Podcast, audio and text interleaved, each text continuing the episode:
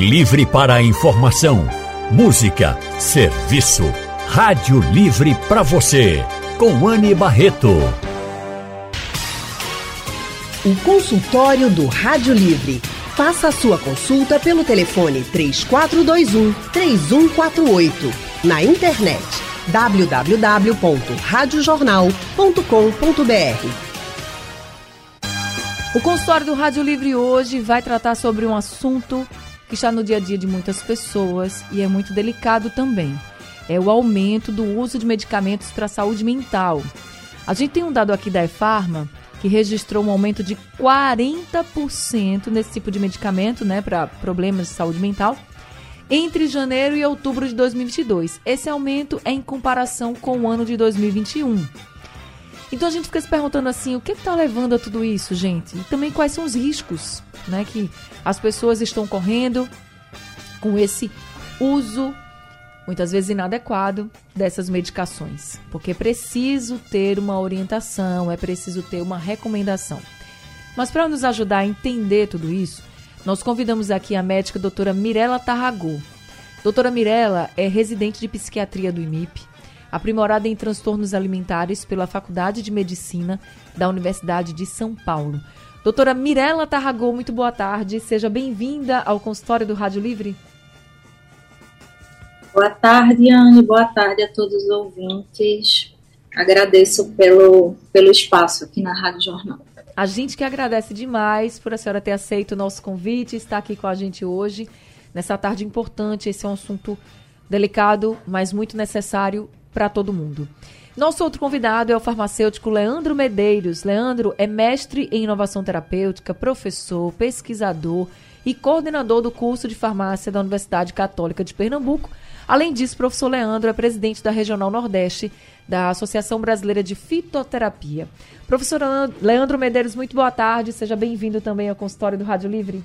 Obrigado, Anne. Valeu pelo convite mais uma vez. Boa tarde para você, boa tarde para Mirella e para todos os ouvintes da Rádio Jornal. Muito obrigada também por ter aceito o nosso convite, estar aqui com a gente. Deixa eu lembrar aos ouvintes que se vocês quiserem participar, vocês podem participar do consultório mandando mensagens, perguntas pelo nosso WhatsApp. O número é o 991478520. Ou vocês podem ligar aqui para a Rádio Jornal e conversar com o professor Leandro e também com a doutora Mirella. O número para vocês ligarem é o 3421 3148. Doutora Mirella, deixa eu começar com a senhora sobre esse aumento no uso de medicamentos para a saúde mental. Por que a gente está crescendo tanto nesse consumo desse tipo de medicamento, doutora? É, bom, Anne, esse aumento né, no, no consumo de medicações é, que a gente chama de psicofármacos, né, que são medicações que a gente prescreve na psiquiatria, ele pode se dar tanto pelo aumento da, da procura das pessoas, né, por consultas em, em saúde mental, né, consultas com, com psiquiatras, é, e aí, né, sendo feito o diagnóstico adequado e prescrito o medicamento adequado, como também pode haver um aumento do, dessas medicações porque as pessoas é, se automedicam, né, ou seja, fazem o uso das medicações sem o devido controle, sem, de, sem a devida prescrição médica. E aí, né, surgem os, os riscos, né, e os prejuízos à saúde.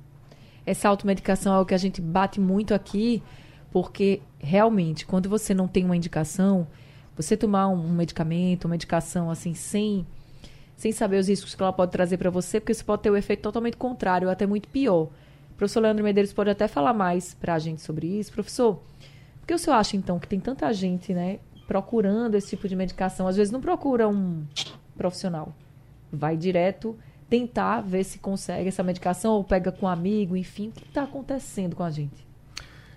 Bom, a gente vem acompanhando já, e a Mirella pode confirmar, que nos últimos anos o consumo aumentou e é uma consequência da própria lógica da sociedade de tratar os problemas complexos com soluções mais simples.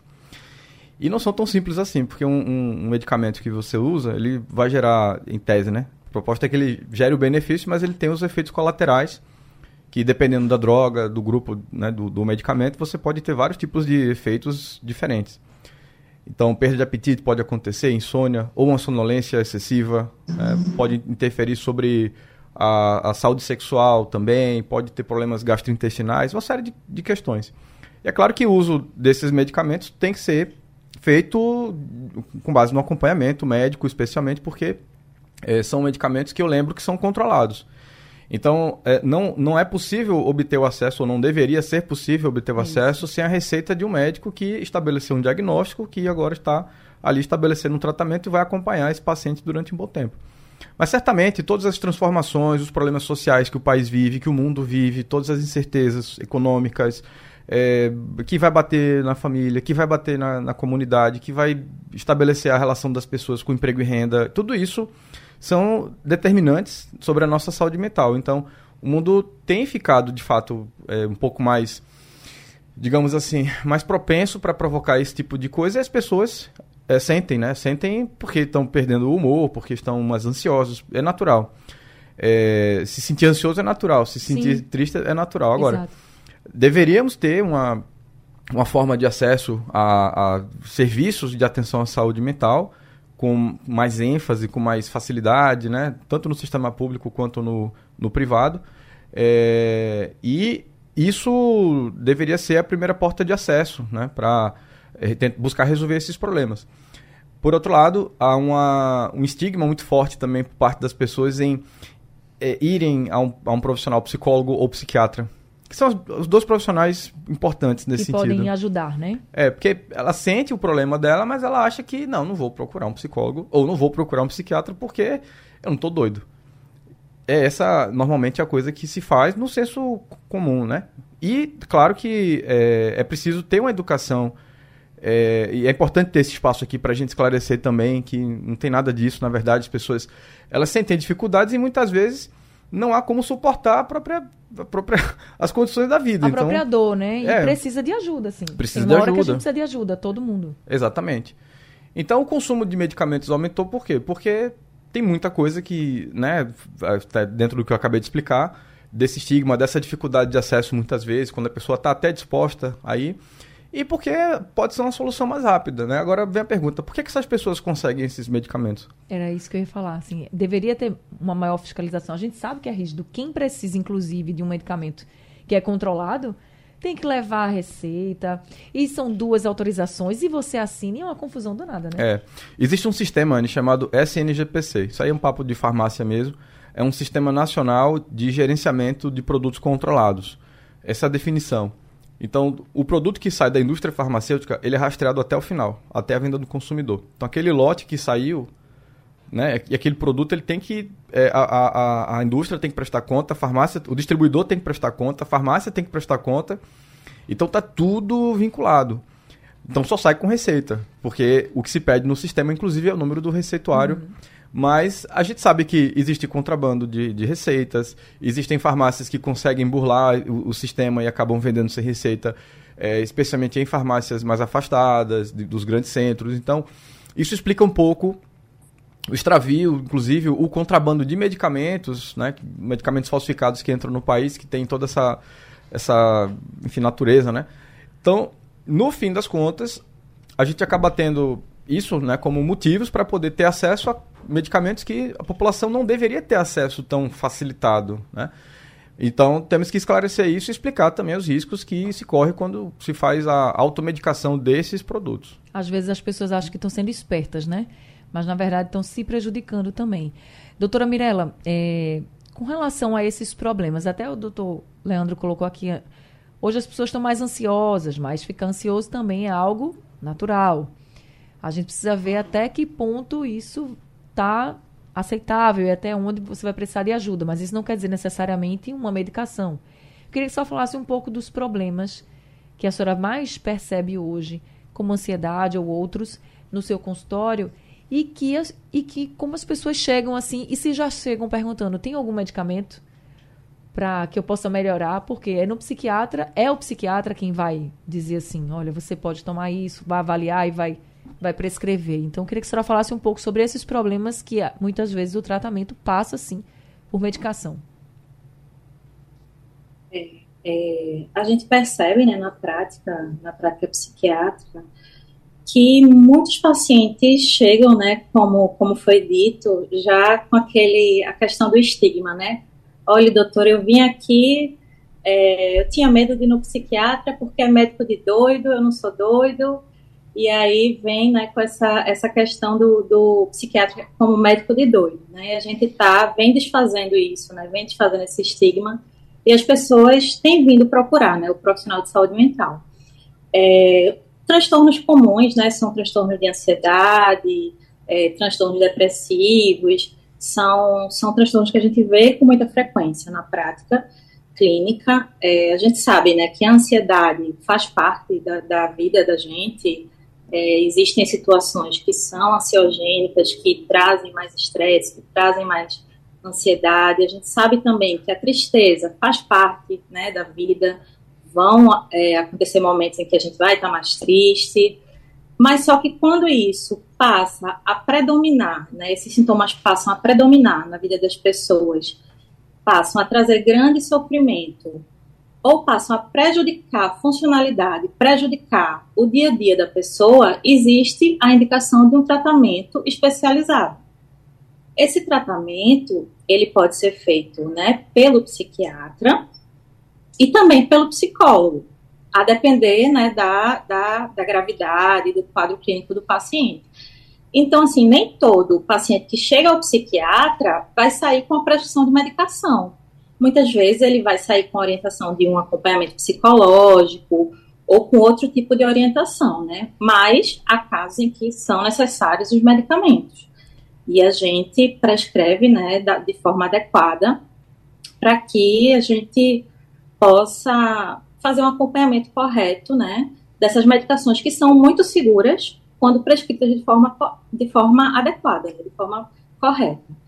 É, o que acontece, né, como, como foi dito, é que muitas vezes as pessoas conseguem por, por outras vias, né, esse tipo de remédio, e a gente vê, né, com muita frequência no, nos consultórios a questão da dependência de medicações, né, principalmente das medicações que a gente chama de, de benzodiazepínicos, né, que é o, o clonazepam, o diazepam, o alprazolam, né, que são aqueles remédios que são prescritos na receitinha azul, mas que as pessoas conseguem, né, é, de forma inadequada, e aí a gente vê uma dependência, né, que, que muitas vezes os pacientes terminam adquirindo a dependência pela medicação, e aí é bem difícil descontinuar, a gente precisa fazer um desmame, né, que é, é uma forma bem, bem específica de, de, de, gente tentar descontinuar a medicação, né? Além do risco de intoxicação medicamentosa, né? Porque cada medicação tem uma dose específica é, para cada quadro, para cada pessoa. Então as pessoas terminam, podem terminar usando em doses inadequadas e isso, inclusive, pode causar mesmo, pode levar à morte, né? Intoxicação por, de, por determinadas medicações, né? Tem a questão de interação com outros medicamentos, então tem pessoas que já usam outras medicações e aí terminam misturando de forma inadequada com esses, esses remédios, né? É, e aí isso também vai causar prejuízo à saúde.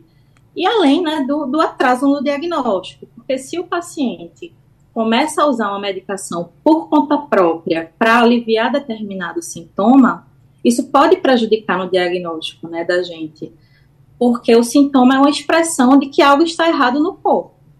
E a partir do momento que o paciente se automedica, esse sintoma pode ser mascarado, e aí quando ele chega ao médico, o médico pode ter mais dificuldade de diagnosticar o transtorno. Então, assim, são muitos, muitos riscos associados à, à automedicação, né? A gente tem que estar bem atento a isso. É, a senhora falou de vários, é, a interação medicamentosa também é um que eu sempre cito, porque as pessoas dizem, ah, mas fulaninha tomou e foi, deu super bem para ela, porque para mim não vai dar, né?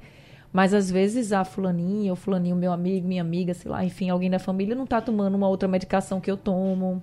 Não tem um problema que eu tenho, né, doutor? Acho que idade também pode contar muito nessa escolha da medicação. Então, as pessoas precisam ter isso em mente, porque podem ter muitos riscos. A doutora falou aqui algumas coisas que ela observa, a interação medicamentosa. É, entre outras. Mas eu queria que o senhor falasse de outros riscos. Ela falou até de risco de morte. Uhum. Mas que outros riscos, até mesmo pelo fato de que eu, quando tenho uma medicação prescrita por um profissional, ele vai me dizer o tempo que eu vou tomar. E vai fazer o desmame, como a, a médica colocou. Mas quando eu tomo por conta própria, eu vou ficar tomando, vou ficar tomando, e se eu me sentir mal, eu posso até parar, mas eu volto de novo a tomar. Isso também pode trazer um risco sério para mim, né? Pode.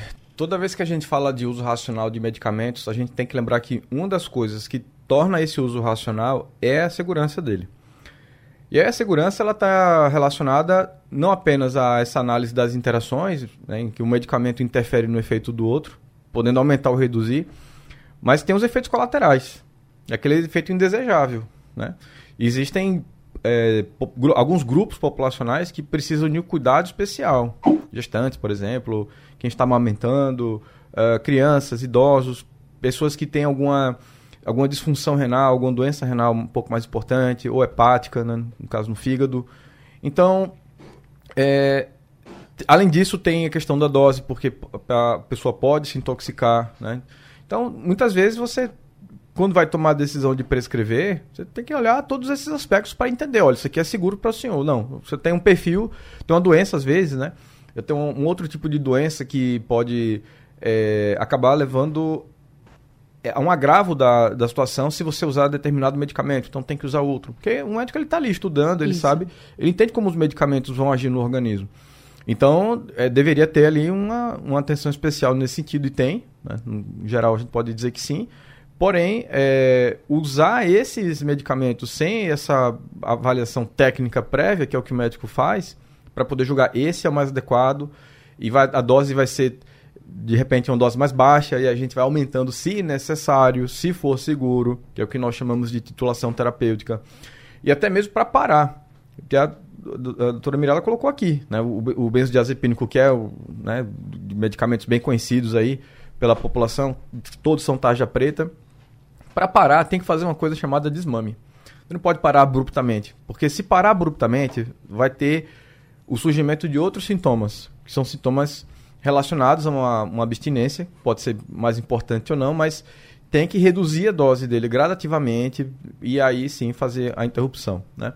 Isso tem que ser acompanhado também de alguma forma, porque nessa parada pode ser que outros sintomas surjam, então, opa, não é hora de parar. Então, vamos ver, pensar em outra estratégia aqui. Quer dizer, não é uma conta fácil de fechar. E, isso, essa terapia, ela tem que ser individualizada de acordo com as características de cada pessoa. Medicamento pode viciar, doutor? Pode, pode. A gente tem dois tipos de, de mecanismos de dependência, né? Um, um que nós chamamos de psíquico e o outro químico. Esse que é chamado químico, ele é bem inerente assim às características de alguns grupos. É o caso dos benzodiazepínicos. É, por exemplo, é, é que o mecanismo de ação ele cria ali na, no cérebro da gente uma forma de eita, peraí, tá faltando essa substância aqui. Eu não uhum. posso deixar de tê-la não, porque é, é isso que está me deixando tranquilo, né? Mas tem um outro mecanismo que é o psíquico que está relacionado com é, uma, uma, uma, dependência da, da melhora, da ausência dos sintomas, é uma coisa bem mais subjetiva, não é biológica. É do sujeito. Ele, não, eu estou me entendendo aqui como curado, como né, controlado, enfim, estou com sintomas ok. Então, não ter isso vai me deixar nervoso, ansioso. Então, é mais ou menos isso, tá? Então, e, e especialmente esses medicamentos, que são os psicotrópicos, estes medicamentos eles podem provocar alguns com mais risco, com mais probabilidade do que outros, mas a gente pode colocar na conta aí que é como se praticamente todos pudessem realmente provocar essa dependência. Entendi. Fico aqui pensando, alguém começou a tomar um medicamento por conta própria, parou, Aí começou a se sentir mal, aí tomou de novo, aí disse, não, eu tenho que ficar tomando agora para sempre, né? Porque agora é assim que eu vou me sentir bem. Então aí vai se viciando mesmo e o corpo o corpo vai pedir, né? Mas só que você vai estar tá fazendo muito mais mal para o seu corpo do que bem. E nós estamos conversando com a médica, a doutora Mirela Tarragô, que é residente de psiquiatria do IMIP, e também com o farmacêutico e coordenador do curso de farmácia da Universidade Católica de Pernambuco, o professor Leandro Medeiros. Já temos alguns ouvintes conosco. Odair do Barro está ao telefone. Oi, Odair, boa tarde, seja bem-vindo. Boa tarde, minha querida. Boa tarde, Anne. Boa tarde aos doutores. É... Veja bem, Anne, eu tenho muito medo de ser, de ser é, é, indicado por outra pessoa. Tome isso aqui que passa. Tome isso aqui que passa, né? A pessoa não é médico, não é, não é, não é formado, então me dei bem, eu posso lhe dar bem. Não. Veja bem, por exemplo, é, eu tenho um médico no, no, no, Hospital das Clínicas, é, doutor Brivaldo, tá? Hum. É, cardiologista. Então é o seguinte, Anne, é, ele passou uns, uns medicamentos para mim e teve um que eu estou é, até aqui com ele, que eu tomava ele e começava a tossir depois, é, é, coração, né? Começava a ter muita tosse. Então, voltei para ele e ele tá, é, mandou eu parar de tomar esse remédio. Certo. Eu pergunto, é, é, por conta própria minha, eu poderia chegar, que eu não vou fazer isso, lógico, a um farmacêutico, tem para substituir isso aí, mas por quê? Porque eu preciso do remédio e no momento ele me deu que eu vou fazer outros exames, tá? Para voltar para ele, dia 30 de março, para ver qual é o ele vai me indicar, entendeu? E, e queria saber se isso é correto, tá certo? E esse remédio, Anne, que custam é, 4 milhões, esse remédio deve ser abençoado por Deus mesmo, né, Anne? Esse que só é dose única Entendeu? É isso que eu queria saber dos do médicos aí. Muito tá obrigado. Certo. Muito obrigado, Daí, também pela sua participação. Professor Leandro, o senhor pode ajudar? É, certamente o que ele estava usando era para o coração, né? deve ser para pressão também. É o que nós chamamos de inibidores da ECA, um, um grupo de medicamentos que baixa a pressão. Uhum. Só que o mecanismo dele, veja, mais uma vez, aquela história do efeito colateral, né? O mecanismo de ação dele acaba provocando um efeito nos pulmões que leva a, ao sistema respiratório, melhor dizendo, que leva à tosse. Então, 20% das pessoas que tomam esses medicamentos experimentam tosse. Uma tosse seca, inclusive, não é aquela tosse uhum. com catarro e tal. Então, quando surge isso, é preciso pensar numa estratégia alternativa. Por quê? Porque a tosse incomoda, né? É, vai causar algum dano de longo prazo, uma coisa que, sei lá, vai matar a pessoa? Não vai. Tosse não é isso, né? Não está relacionada a isso, a esse tipo de risco. Mas mas causa desconforto, causa né, impacto sobre a qualidade de vida. Então tem que ter uma alternativa. Aí, só que aí, o que, que as pessoas podem fazer numa situação dessa? Pode procurar o farmacêutico? Pode. Mas o que, que o farmacêutico vai fazer? A troca do medicamento? Não, ele não pode fazer isso legalmente. O que, que ele pode fazer? Ele vai acolher essa demanda, ele vai é, analisar a história clínica da pessoa, vai fazer algumas perguntas e vai encaminhá-lo para um serviço de cardiologia para que seja feita uma revisão da farmacoterapia com a proposta da mudança, uma vez que é detectado isso. Às vezes a pessoa está tomando, por exemplo, um captopril, que é um, um, desses medicamentos que é super conhecido, e ele pode provocar esse efeito. Né? A pessoa está tossindo e não sabe por quê. E aí, se surgir, pode procurar uma farmácia, qualquer farmácia que tenha lá o seu farmacêutico. Que, olha, eu vou deixar uma, uma dica aqui. É muito importante. Farmácia aberta tem que ter farmacêutico dentro. Isso é uma lei federal.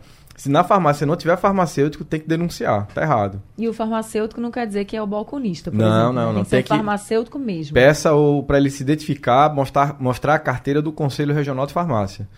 Tá? Tem que ter lá o númerozinho dele com a identificação. É, então, e aí ele vai poder orientar, vai fazer essa análise, vai fazer uma consulta breve e vai e, e essa pessoa, uma vez sabendo que passa por esse problema, vai para o serviço de cardiologia encaminhado com toda a descrição do quadro e aí o médico é quem vai decidir fazer essa essa, essa mudança do medicamento, escolhendo o melhor, na melhor dose, enfim. Então, tá a resposta aí para o Odair. Tenho certeza também que ajudou outras pessoas, né? Que deviam estar com essa dúvida também, se podia procurar o farmacêutico, enfim. Agora, José, José Mário, nosso ouvinte, mandou um áudio pelo nosso WhatsApp. Vamos ouvir, então, o que é que o José Mário diz. Boa tarde, Ana. Boa tarde, doutor e doutora. Ana, eu queria só que fosse sempre bem, é, reforçado é, a questão da dificuldade que nós pessoas humildes temos em ter acesso a qualquer especialista. Vocês não têm ideia da dificuldade que é. Às vezes as pessoas dizem, olha, faz. É, eu estou dando um exemplo de academia, mas a gente não tem condições de pagar. É, pelo SUS precisa de uma consulta. É, é, sabe, é uma maratona. É muito difícil. Eu acho que uma das coisas que, que nos atrapalha mais é a, a, o acesso. É muito dificultado o acesso para a gente se cuidar. Obrigado. Boa tarde, aqui é José Mário de Aldeia. Obrigada, seu José Mário. Seu José Mário tocou num ponto muito delicado, que é essa questão do acesso aos profissionais de saúde. E a gente sabe que esse acesso é complicado, sim. Inclusive, eu sempre digo aqui no consultório, consultório é aberto para os ouvintes, porque eu sei que o acesso aos especialistas é difícil. Então, aqui no consultório, a gente abre o telefone, abre o WhatsApp para vocês aproveitarem mesmo. E aí, doutora Mirella, eu queria que a senhora falasse um pouquinho sobre essa questão do acesso.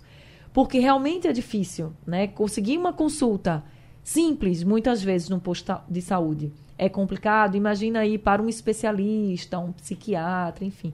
O que, que a senhora pode dizer para as pessoas que estão nos ouvindo agora e que estão nessa situação?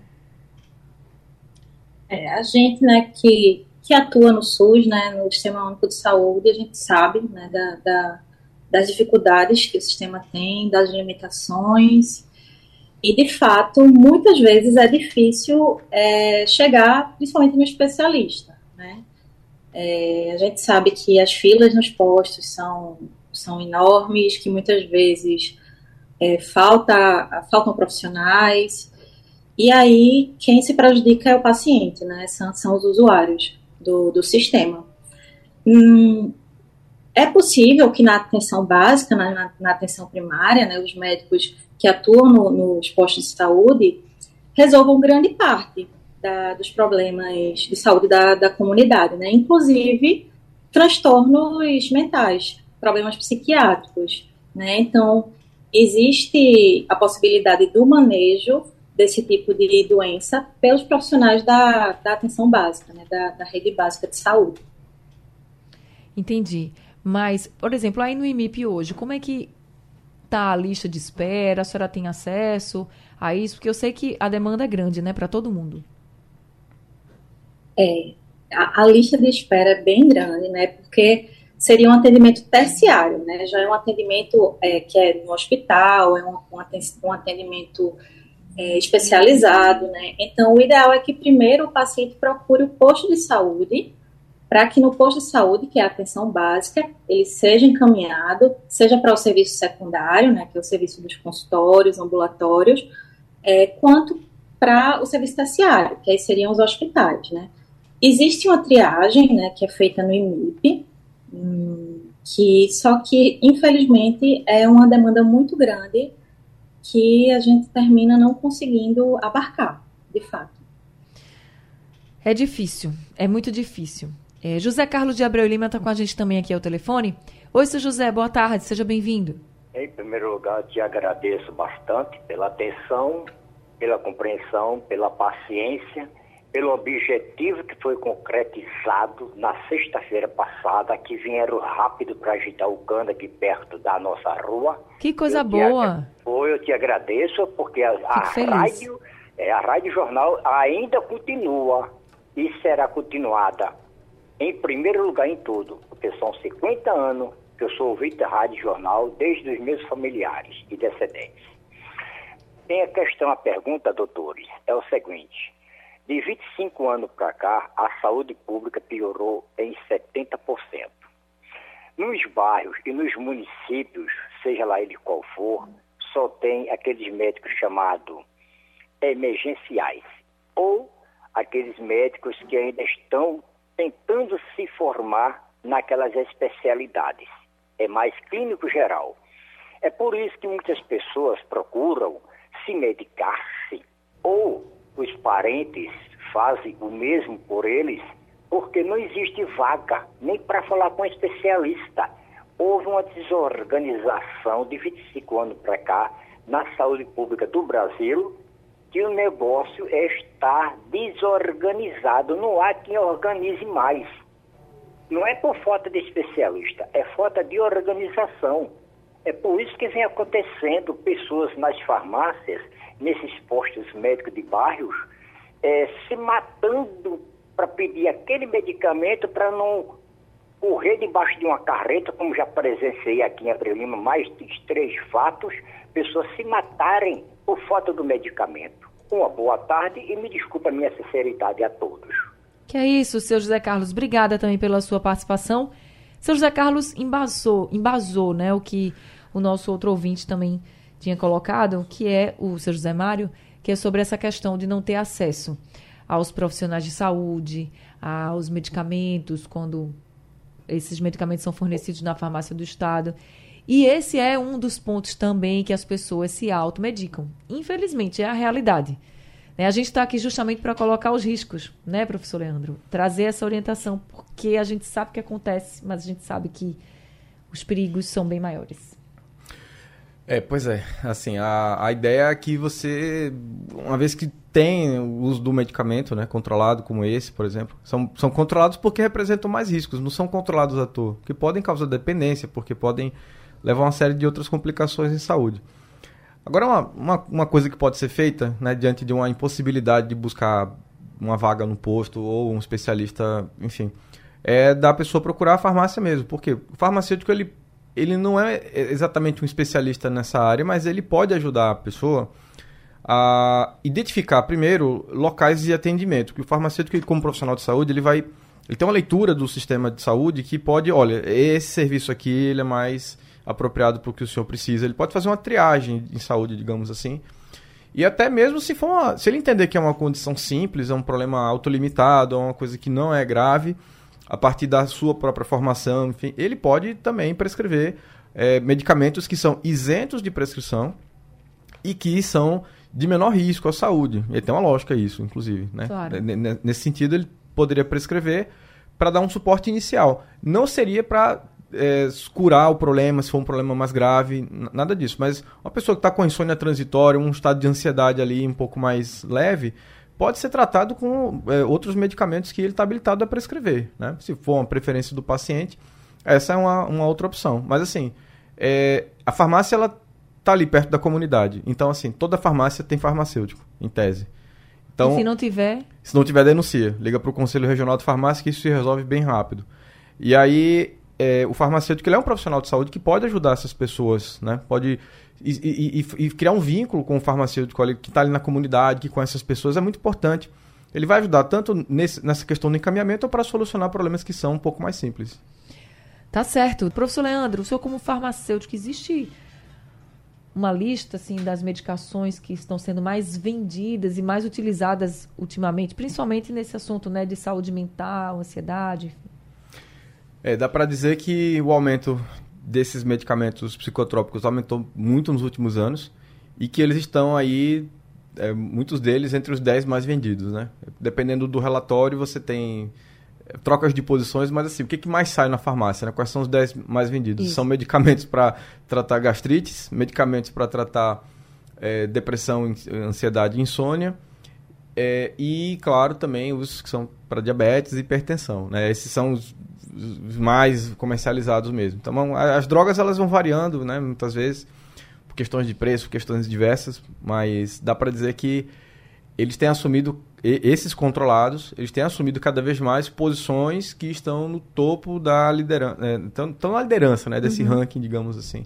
Então, depressão, ansiedade e insônia estão aí no topo da, dos problemas também que as pessoas mais procuram. Sim, sem dúvida nenhuma. Sem dúvida nenhuma. Isso, pelo menos dos últimos 10 anos, tem se apontado dessa maneira. É claro que a pandemia agravou tudo isso. É como se a, a curva de aceleração tivesse tomado um desenho íngreme, assim, subindo horrores com uma uhum. velocidade né, no consumo grande, porque mais pessoas estão consumindo, procurando pelos serviços, né? Para ser usado quando necessário, quando seguro, quando de fato benéfico e quando conveniente, custo acessível para a população. Essa é a ideia do uso racional. É, e falando sobre isso, é, a doutora Mirella já colocou aqui sobre a questão da ansiedade, que é normal você ficar ansioso com alguns problemas, mas nem sempre precisa de medicamento. Doutora Mirella, e insônia? Insônia é um negócio que hoje a gente escuta muito as pessoas falarem: não estou conseguindo dormir, não consigo desacelerar, não consigo parar de pensar nas coisas que eu tenho para fazer, eu preciso me medicar. E eu já reclamei com muitas que eu conheço assim: tá tomando remédio sem, sem o médico? Não, é porque já passou uma vez e aí ficou lá e eu continuei tomando. Pode acontecer isso, doutora? Pode sim. É, a insônia, ela pode ser tanto um sintoma de um transtorno, como, por exemplo, transtorno de ansiedade, um transtorno depressivo. Então, a pessoa tem uma ansiedade e, em consequência da ansiedade, ela termina tendo insônia também. Sim. Né? Então, tanto pode ser o sintoma de um transtorno, como a insônia por si só pode ser é uma doença né, primária. Então, a gente precisa investigar através de, de, de, uma conversa com o paciente, de uma entrevista com o paciente. Muitas vezes a gente precisa solicitar exame para avaliar é, essa insônia, para entender qual é a melhor forma de tratar. Então, é muito importante, né? A gente sempre traz a, a importância da higiene do sono, né?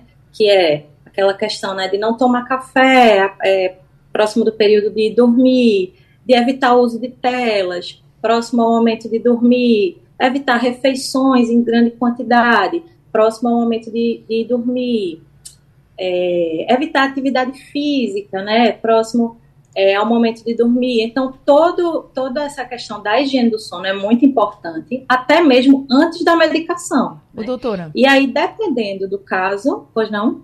Não, é porque eu ia lhe perguntar o seguinte: tudo bem, mas se houve uma orientação para o uso da medicação, usou, melhorou o quadro e tal, não, não, não. A pessoa parou de tomar. Mas aí depois, por algum motivo, voltou a ter os sintomas de novo, voltou a ter dificuldade para dormir. Essa pessoa, mesmo sem passar novamente pelo especialista, pode pegar aquele medicamento que sobrou, por exemplo, e voltar a tomar? Ou isso também é perigoso? Não, isso também é perigoso. O ideal é que procure especialista para avaliar se vai continuar a mesma medicação, se vai ser necessária a troca e o que é que está perpetuando essa insônia, né? O que é que está fazendo com que essa insônia se mantenha. Tá certo, gente. O recado que fica é cuidado. Cuidado com o que você vê na internet, cuidado com o que você escuta dos amigos. Eu sei que na internet hoje a gente vê de tudo, muita gente fala mil coisas, mas e se passando por especialista, mas não são especialistas. Por exemplo, eu estou aqui todo dia conversando com muitos médicos, farmacêuticos, psicólogos, nutricionistas, profissionais de educação física, mas eu não tenho especialidade nenhuma dessas áreas. Então eu estou aqui para entrevistar, não posso chegar dizendo assim, ah, mas olha, é, eu sei, você pode fazer isso isso. Não, não sei.